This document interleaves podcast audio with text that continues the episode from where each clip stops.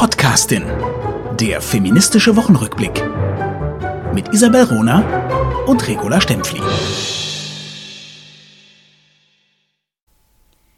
Das Auge macht das Bild, nicht die Kamera. Mit diesem schönen Zitat von Giselle Freund, der großen berühmten Fotografin, wollen wir starten in unsere Die Podcastin-Folge zu Fotografinnen. Hallo nach München, liebe La Stempfli. Hallo, Runerin nach Berlin. Schön, Hi. dich zu hören. Ja, gleichfalls. Sag, ich habe mich die ganze Woche wieder drauf gefreut. Gell? Ja, ja, und vor allem, wir haben ein, ein ganz spannendes Thema. Darf ich aber schnell mit einem Frust der Woche beginnen? Unbedingt. Okay Vergib die goldene Gurke. Haben wir schon nein, nein, so gemacht. schlimm ist es nicht, weil es betrifft eine Freundin und einen Freund von mir. Ähm, und ich möchte es einfach erwähnen, weil es tut ja nicht weh, was die Feinde oder Feindinen dir antun, sondern es ist immer sehr schmerzlich zu realisieren, wenn die Freunde und Freundinnen nicht mitziehen. Also wie, ich sage ja auch immer als Philosophin, ich möchte verstanden werden. Und es fällt, es, ich, ich merke, wie mir es immer schwer fällt, wenn ich nicht verstanden werde. Dann fühle ich mich wahnsinnig einsam. Auf jeden Fall im Literaturhaus Zürich gab es vor ähm, Dienstag, glaube ich, ein wunderbares Gespräch, das ist immer noch online, werde ich auch vernetzen, ein wunderbares Gespräch mhm. der großen Ruth Schweikert und äh, Giuseppe Gracia, dem Kolumnisten äh, von, äh, von Blick, also Ruth Schweikert, Autorin, Giuseppe mhm. Gracia, der ähm, äh, auch der PR-Sprecher äh, des Bistums in der Schweiz, also sehr konservativ. Und eigentlich okay. es ein, war ein tolles Gespräch unter dem Titel Die Grenzen des Sagbaren. Ich war aber mich dann, da gab es einen Moment, auch mit dem, und das ausgerechnet im Literaturhaus Zürich, da gab es einen Moment, wo auch der äh, Moderator gesagt hat, ja, also eben die Frauenwerke sind ja nicht so groß, äh, sind ja nicht gut verteilt und es gibt eigentlich keine große Frauenliteratur. Und Giuseppe äh, Gracia sagte, doch, das wird es dann geben, wenn es eben große Frauenliteratur gibt. Und Ruth Schweiger hat da nicht reagiert, obwohl sie ja sehr feministische Positionen hat. Und dann habe ich einfach, war ich einfach wieder sprachlos, weil die Grenzen des Sagbaren sind nicht links und rechts und nicht bei der politischen Correctness, sondern bei der äh, auch im Jahr 2020 Verkennung äh, der, des Prozesses, Frauen unsichtbar äh, zu machen, zu verleugnen, mm, mm. zu vergessen, äh, nicht hervorzuheben. Und und nochmals, ich mag beide äh, Menschen, also Ruth Schweikert und Giuseppe sehr, äh, sind, ich bin auch mit ihnen befreundet und das, mein, das meinten sie gar nicht böse, sondern mhm. es ist einfach das, was sie gelernt haben, was sie wenig reflektieren, das, was in den Medien, oder es sind beides auch Medienmenschen, also Ruth Schweikert, neben ihren Büchern schreibt sie auch eine Kolumne in der NZZ am Sonntag. Und äh, ich finde ich find das ganz wichtig, dass wir das auch erkennen innerhalb unserer eigenen Reihen, dass sich solche Denkmuster äh, wahnsinnig verfestigen. Das hat mich, hat mich schon getroffen. Eben. Und mm. ich möchte mhm. Ihnen nicht zu nahe treten, also versteht mm. mich nicht falsch, weil ich finde, ich find, beide machen wichtige Dinge, haben wichtige, wichtige politisch, also sie, sie gehen auch beide in unterschiedlichen Positionen das Wagnis der Öffentlichkeit ein. Ich finde auch, Ruth Schweikert hat, Schweikert hat absolut ein Recht auf individuelle Herangehensweisen punkto äh, Frauengeschichte äh, und so weiter. Alle Find haben ich, das, ja. ne? Ja, ja. genau, mhm. genau. Aber das, da, ich bin froh, konnte ich das so ausdrücken. Es tut mir leid, wenn, wenn es ein bisschen komisch rüberkommt, aber ich fand, weil das Gespräch, ich finde, die Grenzen des Sagbaren ist ja so ein Medienthema, oder? Und, mhm. und äh, das ist einer der besseren Gespräche zum Thema. Aber eigentlich das wirkliche Thema, nämlich die, die, die Grenzen des Sagbaren für Frauen, ist, war offensichtlich. Aber weißt du, das hat wahrscheinlich auch damit zu tun, was, was verbindet unsere Gesellschaft, was verbindet unser Kanon mit diesem Adjektiv groß mhm. oder bedeutend, äh, große Frauenliteratur, bedeutende Frauenliteratur, äh, groß und bedeutend. Ähm, definiert sich immer vor dem Kontext der Gesellschaft und, und, und, und ihrer Geschichte. Und mhm. das, was groß und bedeutend war und ist, äh, ist sehr, sehr stark männlich definiert. Genau, ich heteronormativ, ja. Ich glaube, dazu kommen wir auch, wenn wir über Fotografinnen ja. sprechen. Ne? Also ja. was, ist, was ist große Fotografie? Was wird in der jeweiligen Zeit als fotografierenswert definiert? Ne? Sehr schön.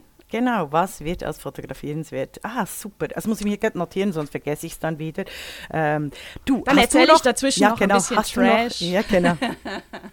hast du noch ich ich habe nur was ganz Kurzes, was, ähm, was, ich, was mich gefreut hat, was ich heute in der Zeitung gelesen habe. Nämlich ist, wurde vom Disney-Konzern angekündigt, dass Regie führen wird beim nächsten Star Wars-Film Patty Jenkins eine Regisseurin zum ersten Mal in der Geschichte von Star Wars. Äh, Patty Jenkins kennen wir wahrscheinlich als Regisseurin von Monster 2003, mhm. diesem äh, gruseligen, beklemmenden, erschreckenden, guten, fantastischen Film mit äh, Charlize Theron, wofür sie auch den Oscar bekommen hat. Und Patty Jenkins hat Wonder Woman gemacht, also ist so in, ah. in der Riege der Blockbusters aufgenommen. Ich bin ganz gespannt, also warum erzähle ich das? Ich frage mich nämlich, wie reagiert die Star Wars Community auf diese Ankündigung? Ich erinnere mich an 2016, als ähm, die neue Ghostbusters-Verfilmung äh, rauskam ein, ein, ein Film, den ich brüllend komisch fand. Ich mhm. habe ihn schon mehrfach gesehen. Ich ja, ich liebe Trash. Ähm, und ähm, der so unfassbar umstritten war, bevor er anlief schon, weil äh, alle Ghostbusters von Frauen gespielt wurden. Ne? Genau. Und die, die Community schlicht und ergreifend ausgerastet ist. Ghostbusters ist, äh, ist eine Tradition für kleine Jungs und größere Jungs. Ah, und da haben Frauen nichts zu suchen. Also massive sexistische Shitstorms damals vor dem Start von Ghostbusters. Ich, ähm, ich, ich werde das sehr aufmerksam jetzt, jetzt äh, verfolgen, wie es mit Patty Jenkins. Mhm. Ähm, übrigens, übrigens geht es auch Ocean 8, heißt es, glaube ich. Weißt du, wo, wo wie Ocean's 11 und so, äh, wo's, wo's, wo die großartigsten Frauen, Rihanna zum Beispiel, mhm.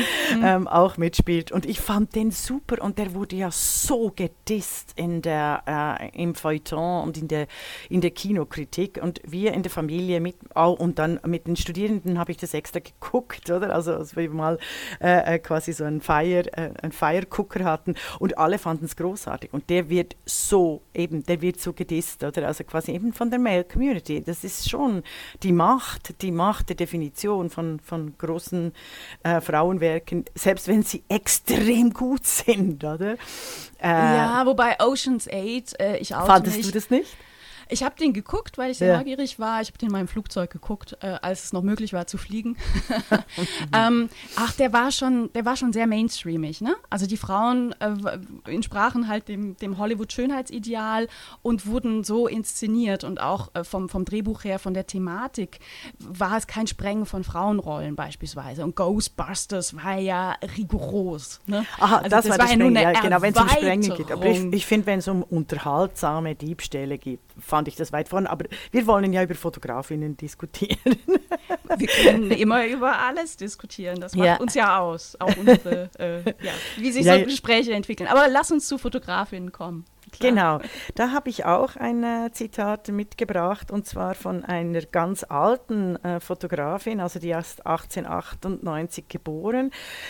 Die habe ich äh, äh weiter recherchiert, die kannte ich gar nicht. Bernice Abbott, äh, 1898 bis 1991 und ihr Zitat, großartig, die Fotografie wird niemals erwachsen, wenn sie andere Medien imitiert. Sie muss ihre eigenen Wege gehen und stets ganz bei sich sein. Könnte eigentlich auch auf Frauen angewendet werden und nicht nur auf die Fotografie. Total. Ähm, ähm, kanntest du Bernice äh, Abbott? Nee, kannte ich nicht. Dabei, ich die ist wahnsinnig bekannt. Also die hat wahnsinnige Arbeiten gemacht. Ich finde das immer, ich finde das immer äh, eben erstaunlich. Die war Bildhauerin in Paris.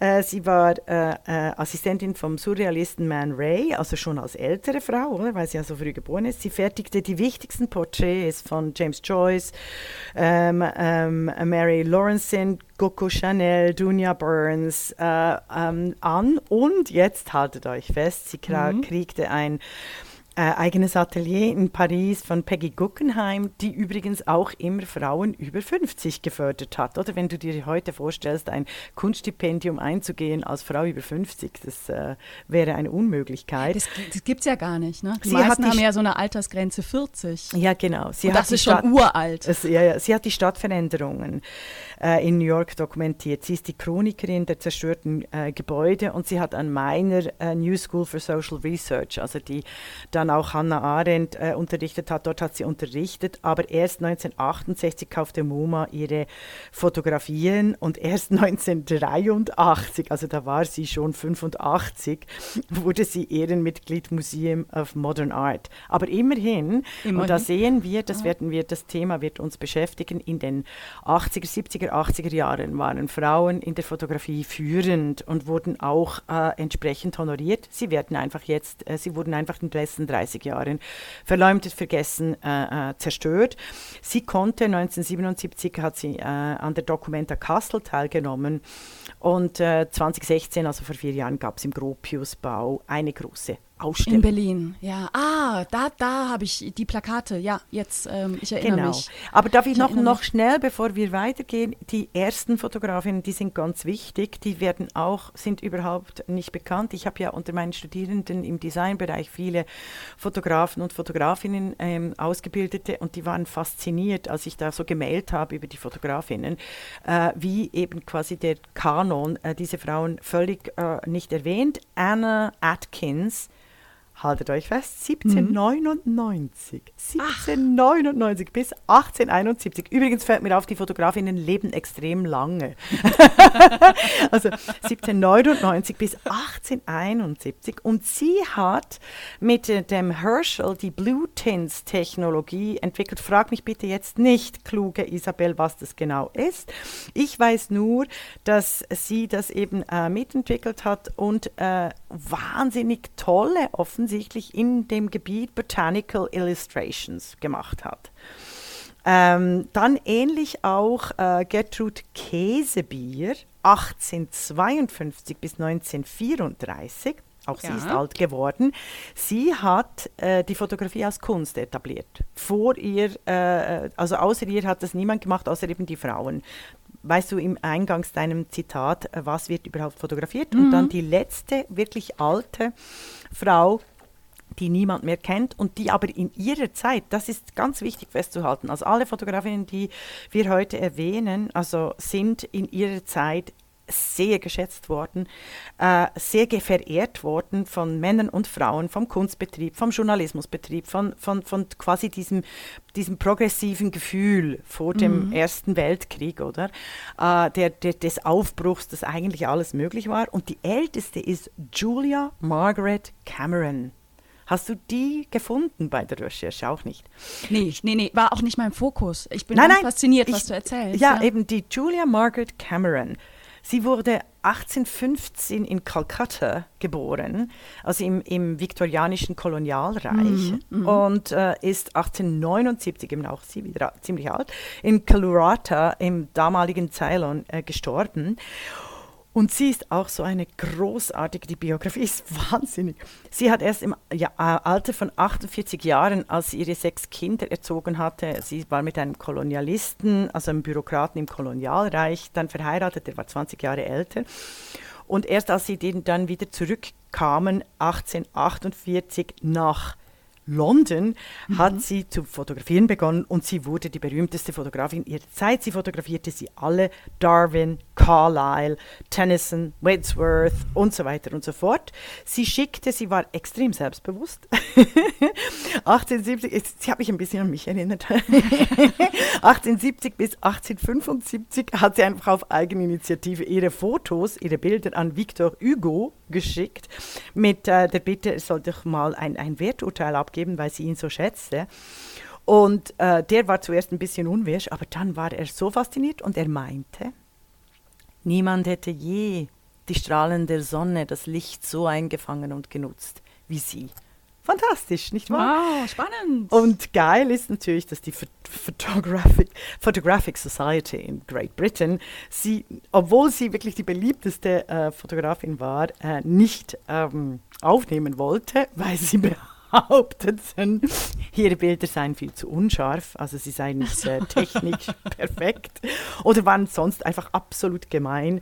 Und äh, Julia Margaret Cameron war dies piep egal. Sie sagte öffentlich in der Zeitung, eine derartige Kritik sei so offensichtlich unangebracht und ungerecht, dass sie nie von irgendwem und schon gar nicht von einer solch talentierten Frau wie sie es sei, übernommen werden sollte. Sagst du gerade noch mal, wann sie gestorben ist? In welchem Jahr? Äh, 1879. Spannend, spannend. Weißt du, aber eben so früh. Also das sind die, ich hatte, ich glaube, das sind meine, äh, meine Ältesten. Ah, und die Imogen, nein, die Imogen Cunningham, 1883 bis 1976.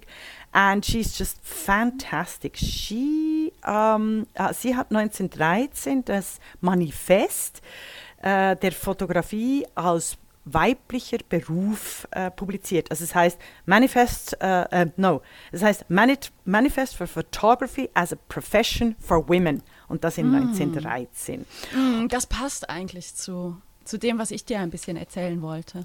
War, mein, mein, Ansie mein ja. Ansatz war ganz anders diese Woche. Mhm. Ähm, vielleicht für unsere Hörerinnen und Hörer zur, zur Info. Also ja. La Stempfli und ich kennen uns wirklich nicht und wir telefonieren nicht. Ne? Wir, wir hören uns wirklich nur während der Folgen.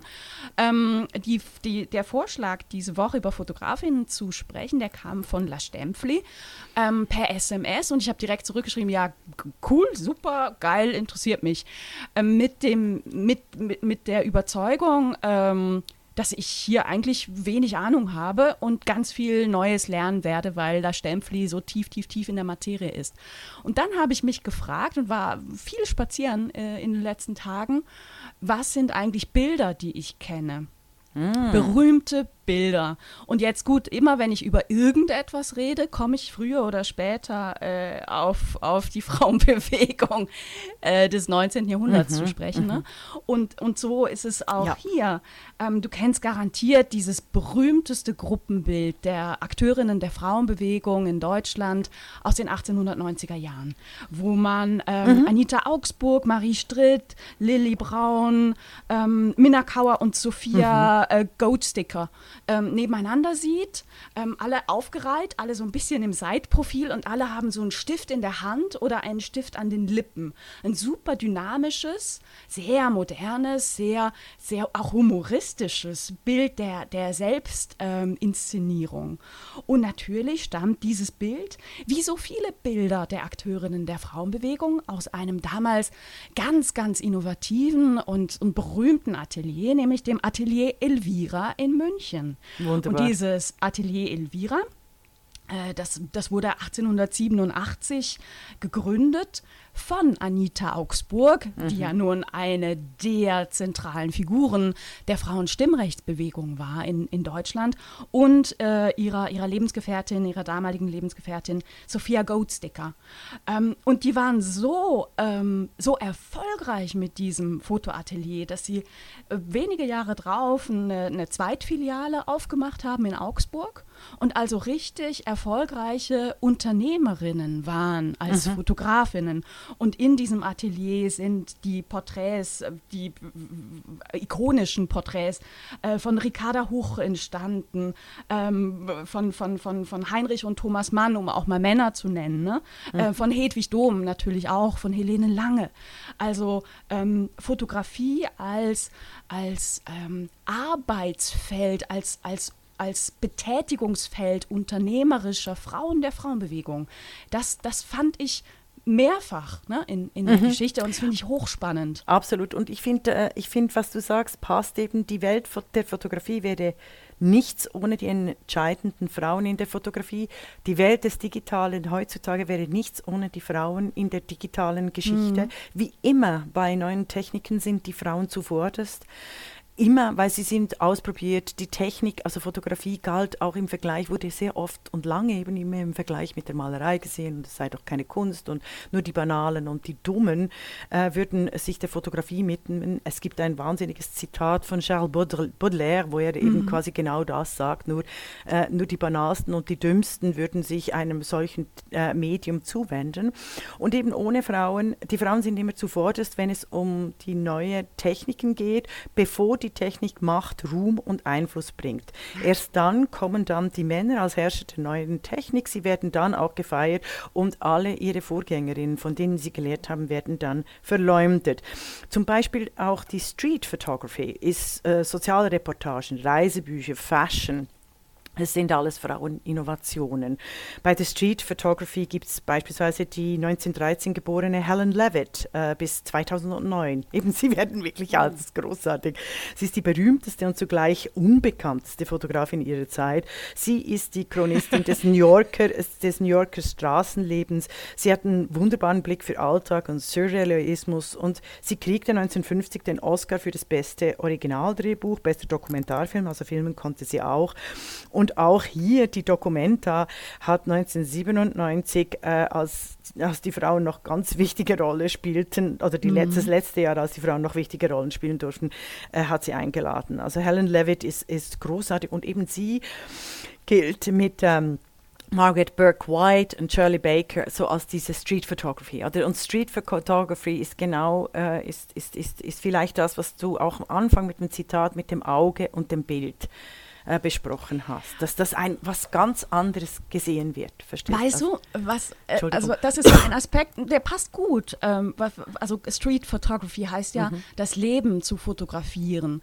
Das, das Leben äh, ist aber ein, also man entscheidet sich ja als Fotograf oder Fotografin, was das Leben ist. Also eine Fotografie ist bildet ja nicht die Realität ab, mhm. sondern ist eine Entscheidung für einen Ausschnitt der Realität. Mhm. Das heißt, eine Fotografie ist immer die Interpretation der Person, die fotografiert.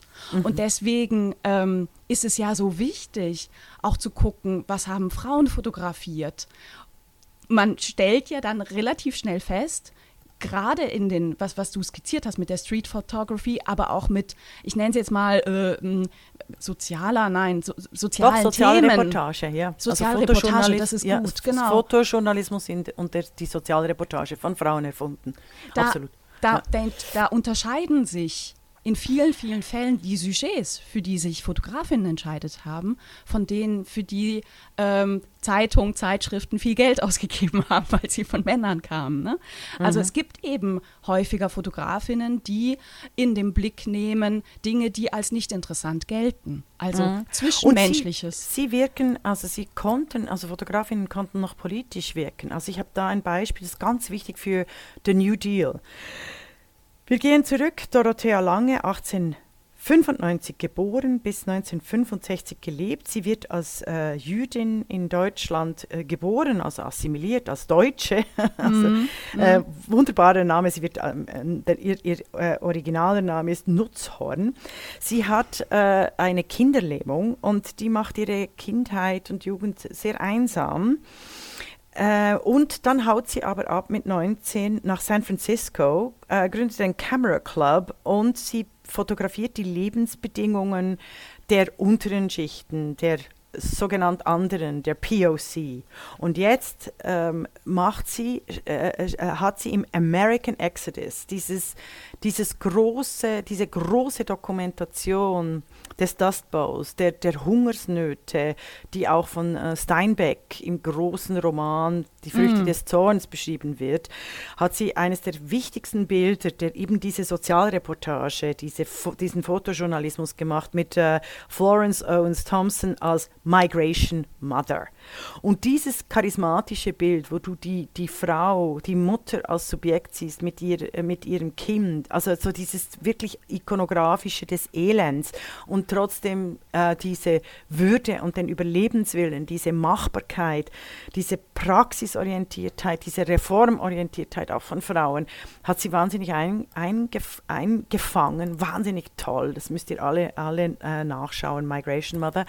Und äh, ich erwähne dies nur, weil ohne diese Sozialreportagen, liebe Zuhörer und Zuhörerinnen, ohne diese Sozialreportagen wäre der New Deal unter äh, FDR mit äh, seiner Frau, also vor allem die Eleanor Roosevelt, die sehr vernetzt war eben in der Frauenbewegung und die wusste, wie eigentlich Politik zu machen wäre. Ohne, dies, ohne diese Sozialreportagen wäre der New Deal nie so äh, leicht durchgekommen, wie, ähm, wie eben dank dieser Öffentlichkeit, die diese Frauen, also vor allem eben Dorothea Lange, äh, ermöglicht hat mit der sozialen Reportagen. Also es sind alles so Blickwinkel und Geschichten, die werden nicht erzählt. Mm, inter äh, super interessant. Und das super New Deal 1936, das hat eigentlich den Kapitalismus gerettet. Also, also das ist ja äh, der New Deal. Wir, wir denken ja jetzt auch im 2020, eigentlich bräuchten wir einen New Deal. Und der wurde ja abgeschafft, der, der hat ja gehalten, der hat ja den Kapitalismus zum Wohlfahrtsstaat äh, gemacht, eben aufgrund und zum Reformstaat, oder? Nicht zum revolutionären Staat, sondern zum Reformstaat. Und der wurde ja abgebaut und Bill Clinton hat das begonnen äh, 1994 und dann 96 bis jetzt. Und das sind wahnsinnig spannende Geschichten, Blickwinkel, die auch äh, sehr viel über die politische Geschichte erzählen, nämlich dass wenn wir den Blick mal wechseln würden von diesen starken Helden und den Männern und ähm, wie kommt es eben zum New Deal als politische Geschichte zu erzählen, sondern als Sozialreportage, dann stoßen wir sofort auf die entscheidenden Frauenfiguren der Zeitgenossen und dieser Zeit, äh, die übrigens auch von den Zeitgenossen und Zeitgenossinnen als, als sehr wichtig anerkannt wurden und auch dokumentiert. Das ist ja etwas, was wir uns heute fast nicht mehr vorstellen können, wo, wo nichts mehr ohne Bilder transportiert wird. Ne? Ja. Und wo bei jedem Post in den sozialen Medien äh, es in der Theorie heißt, nichts wird gelesen, wenn nicht ein Bild dabei ist. Mhm. Ne? Also diese, diese zunehmende Visualisierung äh, war ja einfach weniger, weit weniger stark in der Mitte des letzten Jahrhunderts. Äh, und, und davor äh, noch weit weniger. Also ich habe als, als Zahl mal gefunden für den, für den deutschen Raum dass das erste Foto in einer Zeitschrift erst 1883 abgedruckt wurde, hm. ne, so in einer Massenzeitschrift. Mhm. Ähm, und, und also vorher ne, viel, viel Text und diese, diese Chance, etwas, was geschrieben steht, zu unterstützen mit, was wird gezeigt, das, das ist ja noch relativ jung. Mhm. Also ich habe, ja, absolut, ich habe ja philosophisch und politologisch dazu äh, eine eigene Theorie entwickelt, nämlich es gibt in der Politologie die sogenannte... Das hätte mich gewundert, wenn nicht. Der, gell, ja, ja, aber ich bin ja eben, ich bin ja, ich werde ja auch so alt dann wie die Fotografinnen, yeah! und habe ja enorm viel Energie, also in Force de la Nature. Nein, nein, es ist ganz wichtig, weil ich habe, also es gibt von, von Nölle Neumann, die eine schwierige Biografie hat, weil sie mit den äh, Nationalsozialisten äh, äh, zusammengearbeitet, aber eben das ist eine andere Geschichte, aber sie hat die, ein, die eine der wichtigsten Theorien in der Politikwissenschaften, die Schweigespirale, formuliert. Mhm. Und das heißt eben, äh, dass es gewisse quasi so Tabuthemen oder eben äh, ähm, es gibt die Grenze des Sagbaren. Ich möchte da nicht groß drauf eingehen. Äh, ich werde, äh, da, das kann man auch nachlesen und es gibt viele Artikel dazu. Ich habe aber dazu ähm, 2007 die Theorie der Blindspirale entwickelt, aufgrund dessen, was du genau erklärt hast. Nämlich die Verbilderung der Welt, die Eroberung der Welt als Bild, die echte Bilder und falsche Körper vermischt. Also ich habe es dann immer auch wieder gezeigt, dass Bilder die Eroberung der Welt als Bild bedeutet ja eigentlich, dass sich Menschen, Kulturen, Gesellschaften Bilder geben, mhm. sie Bilder auch nehmen, aber die Bilder, es ist ja ein, ein, ein reziproker Resonanzbereich. Also wir machen Bilder und die Bilder erobern uns dann wieder. Mhm. Ist es, äh, manchmal ja, manchmal nicht. Ja, glücklicherweise. Und wir sind ja äh, große Bilderbrecherinnen, hoffentlich. Also das, also und vor allem auch unsere Fotografinnen sind ja äh, äh auch unsere Künstlerinnen, die wir erwähnt Das sind große, das sind große ähm, äh, quasi äh, Brecherinnen, Veränderinnen in der Collage. Sie, sie, sie, sie denken, sie initiieren den, den, den Blick, den Ausschnitt ganz anders. Mhm. Und wer den Schnitt hat, wer den Schnitt hat, wer den Ausschnitt hat, hat eigentlich auch das Bild und die Macht. Das mhm. ist ganz ja, wichtig. Ja, ja, ja, ja. ja. Äh, äh, Habe ich direkt eine Idee zu. Also mhm. nochmal dieser, dieser Aspekt, der das Foto als Möglichkeit der Selbstinszenierung, der, mhm. des Transportes eines Selbstbildes, mhm. ne, also an dem Beispiel der, der, des Gruppenbildes der frühen Frauenbewegung. Aber es gibt ja auch, ähm, also äh, natürlich viele, viele weitere Bilder, die das zeigen, aber eins, woran ich jetzt gerade denke, ist Hitlers Badewanne. Oh, Auch wow. das, ähm, ja, das nehmen wir, nehmen wir das aus unserem Podcast-Bild, habe ich schon gedacht. Ja, gerne. Also alle, die das nicht kennen, bitte mal Ja. googeln. Ja. Das Bild Hitlers Badewanne stammt von der Fotografin Lee Miller. Mhm. Ähm, Lee Miller war äh, Kriegsfotografin, äh, unter anderem für die Amerikaner äh, äh, unterwegs. Nach Ende des Zweiten Weltkriegs oder direkt am, am Ende des Zweiten Weltkriegs war sie in Berlin. Sie hat ähm, die Befreiung von KZs auch dokumentiert, fotografisch und begleitet und hat äh, in Hitlers Privatwohnung Fotos gemacht.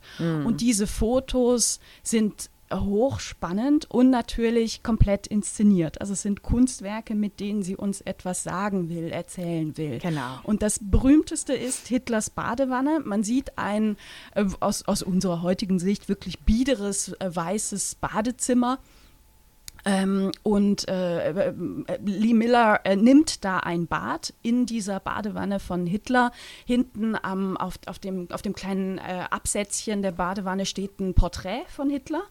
Und vor der Badewanne stehen ihre schlammigen, verdreckten Army Boots, mit denen sie vorher durch die KZs gestiefelt ist. Und man sieht diese Schlammspuren, ne, auch auf dem kleinen, biederen Badezimmerteppich, diese schlammverdreckten Fußsohlenspuren, dann diese, diese, diese riesigen Stiefel und ihre, ähm, ihre, ihre Klamotte, ihre Militärklamotte, die da äh, auf der Seite auf einem Stuhl liegt.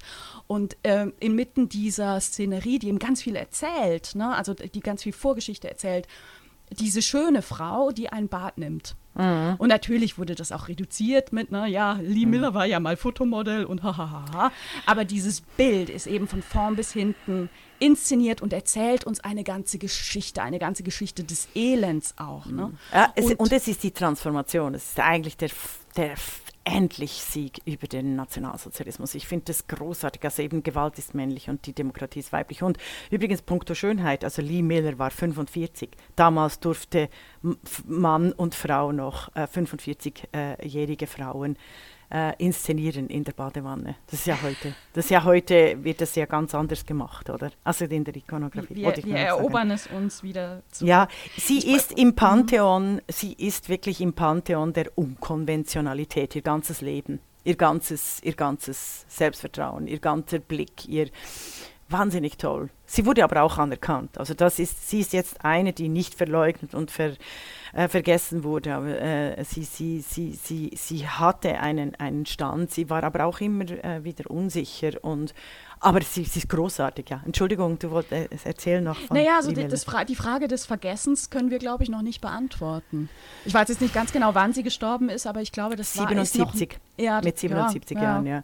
ja. Ja, gut, dann Sie wurde natürlich in den 80er Jahren und jetzt sind wir wieder bei den 1980er Jahren. Also da kommt auch ganz große Fotografien. Also wir haben so äh, verschiedene Wellen der großen Fotografinnen, die auch zeitgenössisch aufgenommen werden. Das ist eben die, die Welle ganz am Anfang der Fotografie von 1800 bis 1900. Dann gibt es eine große Welle von 1900 bis 1930, so bis äh, 35, eben die ganzen Sozialreisereportagen von den großartigen Frauen, äh, äh, Stimmrechtlerinnen, Feministinnen, engagierten Frauen, Müttern, die eben die Sozialwirtschaftsdepression auch dokumentieren wollen und zwar mit dem ganz klaren Ziel, um das Elend der Frauen zu zeigen. Da fällt auch die Prohibition, die auch immer ganz falsch erzählt wird, weil die Prohibition war ganz wichtig äh, zu dokumentieren, weil die Gewalt, die sexuelle und die physische äh, beide sind die sexuelle Gewalt und die die die die die die die, die psychische. psychische Gewalt, Entschuldigung, das wollte ich sagen, äh, eben auch von den Fotografinnen dokumentiert wurde. Und dann gab es eben noch gerade im Krieg die Kriegsfotografinnen, die ganz bekannten, und da dürfen wir die Gerda Taro nicht vergessen, die kennst du doch im spanischen Bürgerkrieg. Die kenne ich, ja. 1910, 1910 in Stuttgart geboren, auch eine dieser wunderbaren äh, jüdischen Deutschen und im 1937 im Spanischen Bürgerkrieg ermordet. Sie gilt als eine der größten äh, Kriegsfotografinnen. Ähm, und Robert Caper war ja unglaublich berühmt. Er wurde nach ihrem Tod unglaublich berühmt. Er war ihr Liebhaber und hat, ganz klar, ganz viele Bilder von Taro als Designen ausgegeben und Ach, sich das so seinen. Ruhm machen. Ja, und das gab. Was das für ein wurde Drecksack. Ja, und das ist und weißt du, wann das bekannt wurde? 2007. 2007, also noch nicht so lange, wurde ein Koffer in Mexiko mit Bildnegativen gefunden. Da wurde endgültig klar, dass Kappa eigentlich, Ta eigentlich Taros Bilderschatz unter seinem Namen veräußert hat. Und hatte, lebte der damals noch? Ja, Nee, natürlich. oder? Ja, ah, der lebte noch. 2007 nicht, nein, nein, nein, Ja, nein. also das Aber einfach als er seine große, keine- ja, als er seine Folgen. große äh, Karriere machen. Hier, auch hier, Gerda Taro war äh, in ihrer Zeit die charismatischste, bekannteste Fotografin, auch experimentelle Fotografin, Kriegsfotografin. In ihrem Trauerzug liefen Neruda und Luis Aragon mit und Alberto Giacometti, der wunderbare äh, Künstler, gestaltete ihr Grabmal. Und sie wurde vergessen nach 1937, obwohl sie, also Spanischer Bürgerkrieg, aber die 80er Jahre gruben dann, äh, die 80er Jahre, also wir 80er Jahre Weiber gruben Gerda, Ger, Gerda Taro wieder aus. Ähm, es gab natürlich in der DDR, weißt du, wegen dem Bürgerkrieg und Sozialismus und bla bla bla, schon eine Taro-Straße in Leipzig. Und die bitterste Geschichte kommt jetzt, weil in Leipzig wurde endlich auch 2016 ein äh, Gerda Taro-Platz eingerichtet, also vor, äh, in, nein, in Stuttgart gibt es ein Gerda Taro Platz, sorry. Nein, 2016 wurde die Straße, die Taro Straße in Leipzig, von äh, Faschisten äh, übermalt, bedreckt, äh, mit Kot äh, ähm, äh, äh, zur Sau gemacht oder die Drecksäcke. Und äh, da, hat, ähm, die, da haben die Journalisten und Journalistinnen vor allem auch geschrieben, sie wurde quasi wie ein zweites Mal umgebracht. Und glücklicherweise wurden die Fototafeln dann äh, wieder restauriert. Aber das Wow. sieht, das sieht, äh, das sieht Frau, die, die wahnsinnige wie wie es so geht. Also die, diese Zerstörungskraft der neuen, äh, der neuen Fascho-Männerbewegung, zum Teil auch bei den Linken, dieser Hass auf Frauen, der sich dann äh, gegenüber, äh, von den, gegenüber den wenigen Denkmalen für Frauen auch äußert. Es gibt eine Geschichte davon von Helena Janecek, äh, das Mädchen mit der Leica, habe ich nicht gelesen. Ich habe reingeguckt und es kam mir ein bisschen schwülstig vor. Ich habe immer Mühe, wenn sich Schriftstellerinnen als Gerda Taro oder also weißt du als eine der äh, äh, Frauen, die früher gelebt hat, ausgeben. Ich finde es toll, ich finde es extrem wichtig, äh, äh, tolle Biografien zu schreiben, wie Lore Adler über Hannah Arendt beispielsweise. Aber, äh, so, aber, aber quasi, dass du redest als, als, als, als Also als eine fiktive Autobiografie. Okay. ja, das ist, finde ich immer sehr schwierig. Finde ich äh, wirklich extrem schwierig. Also ich möchte nie in einer fiktiven Autobiografie äh, ähm, quasi sprechend sein, weil das sind nie meine Worte. Aber das nur. Ja, also zehn 10.000-seitige Autobi fiktive Autobiografien wie über die La Stempfli sind auch sehr, sehr schwer zu verkaufen, sage ich dir aus eigener Erfahrung. du, aber sag mal, ähm, also. Ja. natürlich könnten wir über, eben noch über ganz viele Frauen reden. Tina Modotti ähm, oder auch Dora Maar. Ne? Also Dora Unbedingt. Maar hängt in meinem, hängt in meinem Arbeitszimmer äh, ein, ein Bildnis von Picasso. Darüber kennen wir sie heute, Ja. glaube ich, ne? Dora Maar. Und ich denke dann immer, wie, wie, wie schade, dass, dass wir so vergessen haben, dass Dora Maar, bevor sie Picasso traf, Ja. schon eine äh, sehr bekannte Künstlerin war damals in Paris und auch eine der führenden surrealistischen Fotografinnen. Also auch da wieder ein, ein konkretes Bild, was ich so vor mir habe. Ähm, sie hat stark mit, also sie hat Fotografie als Kunst äh, gelebt und sie hat ein ganz berühmtes Bild gemacht, wo eine Hand, eine Frauenhand aus einer Muschel rauskommt. Also so ein bisschen unheimlich, so ein bisschen spooky. Ähm, wunder, wunderschöne, ähm, tiefgehende Bilder. Ähm, Ich möchte noch erwähnen die Margaret Burke White 1904 bis 1971, weil sie äh, war eben wie Lee Miller auch ein Model äh, und sie war nicht nur wunderschön, sondern ikonografisch für äh, die auch die große Depression in den USA und Kriegsfotografin. Und sie hat den äh, wichtigsten Band auch für die Nürnberger Prozesse, The Living Dead of Buchenwald, hat sie dokumentiert, oder? Also das ist Ach, äh, das, einer der erschütterndsten Bilder. Ja, sie hat auch Gandhi äh, an seinem Spinnrad. Also sie, die ist wirklich mitten rein. Stell dir vor, also die war in Moskau 1941, oder? Mhm. Ähm, sie hat ein, äh, ein Bestseller geschrieben 1963, A Portrait of Myself. Uh, also hat über sich selber geschrieben, a portrait of myself, also double, because she she, she made so many portraits oder also. Und das finde ich äh, großartig. Das, das, kann man lesen im Netz. Ich finde, den Text ist jetzt natürlich irgendwie so ein bisschen fremd uns, aber die, die, die Bilder sprechen, sprechen wirklich für sich. Weißt du, das ist irre. Wir, wir schütten unsere Hörerinnen und Hörer geradezu mit vielen Namen. Und, und ich stelle fest, also Fotografie ist ja eigentlich noch ein viel breiteres Thema als äh, viele andere, über die wir schon gesprochen haben, weil du Fotografie ja. als Kunst hast, als Richtung Fotografie ja. im Journalismus. Gerade auch Kriegsfotografie ist mit, also Fotografinnen, ist ja, ja. Ein, ein Riesending und äh, ich möchte den, den, Namen gerne einmal nennen. Ne? Die, die Bilderkriegerin hat sie sich selber genannt. Oh, wow. Anja Niedringhaus. Ähm, die, die 2014 äh, erschossen wurde in Afghanistan, einen Tag vor der Wahl die äh, in viele Jahre in Afghanistan war, viele Jahre in anderen Kriegsgebieten und und erschütternde Kriegsbilder gemacht mhm. hat, wo sie, wo sie es schafft, in einem Bild eine ganze Geschichte des Schreckens, des Grauens ähm, zu, zu erzählen und die ähm, 2014 äh, mhm. getötet wurde, ermordet wurde. Wahnsinn, also unbedingt, wir werden die, also ich werde alle, die, ich habe natürlich noch ganz viele, werde ich auch verlinken, ich möchte aber nicht, äh, auch, also ich möchte wirklich nicht vergessen, die, meine, eine der zeitgenössischen großen Fotografinnen, die Fotografie auch in, in Kunst transformiert hat, ist die afroamerikanische, atemberaubende Lorna Simpson, 1960 mhm. geboren. Sie ähm, macht so äh, auch Ausschnitte, äh, Teile von Bildmotiven äh, und hat eine Serie unter dem wunderbaren Titel Please Remind Me of Who I Am. Und äh, das, äh, sie hat auch eine andere Serie als, als 1900, äh, wo sie als, als Afroamerikanerin in der, in der Pose der Pin-Ups der 1950er Jahre sich quasi selbst fotografiert, eben die Selfie. Oder Themen wie Du bist gut eingestellt. Also sie, sie, sie, sie äh, äh, und sie ist eine derjenigen, die ähm, äh, gerade in den 80er Jahren diese Pol Polaroid-Drucke äh, als feministische äh, und, und, und antirassistische Kritik äh, benutzt hat und wirklich gebracht hat, wie sonst niemand vor ihr. Sie hat auch eine ganze Serie zur Casting Couch, also vor 2016 äh, de, dem Weinberg äh, sexuelle Gewalt vor, vorgeworfen wurde. Alles 80er Jahre wurde äh, lange, lange einfach auch, also in den 80er Jahren sehr berühmt und, und, und sehr bekannt, jetzt auch wieder.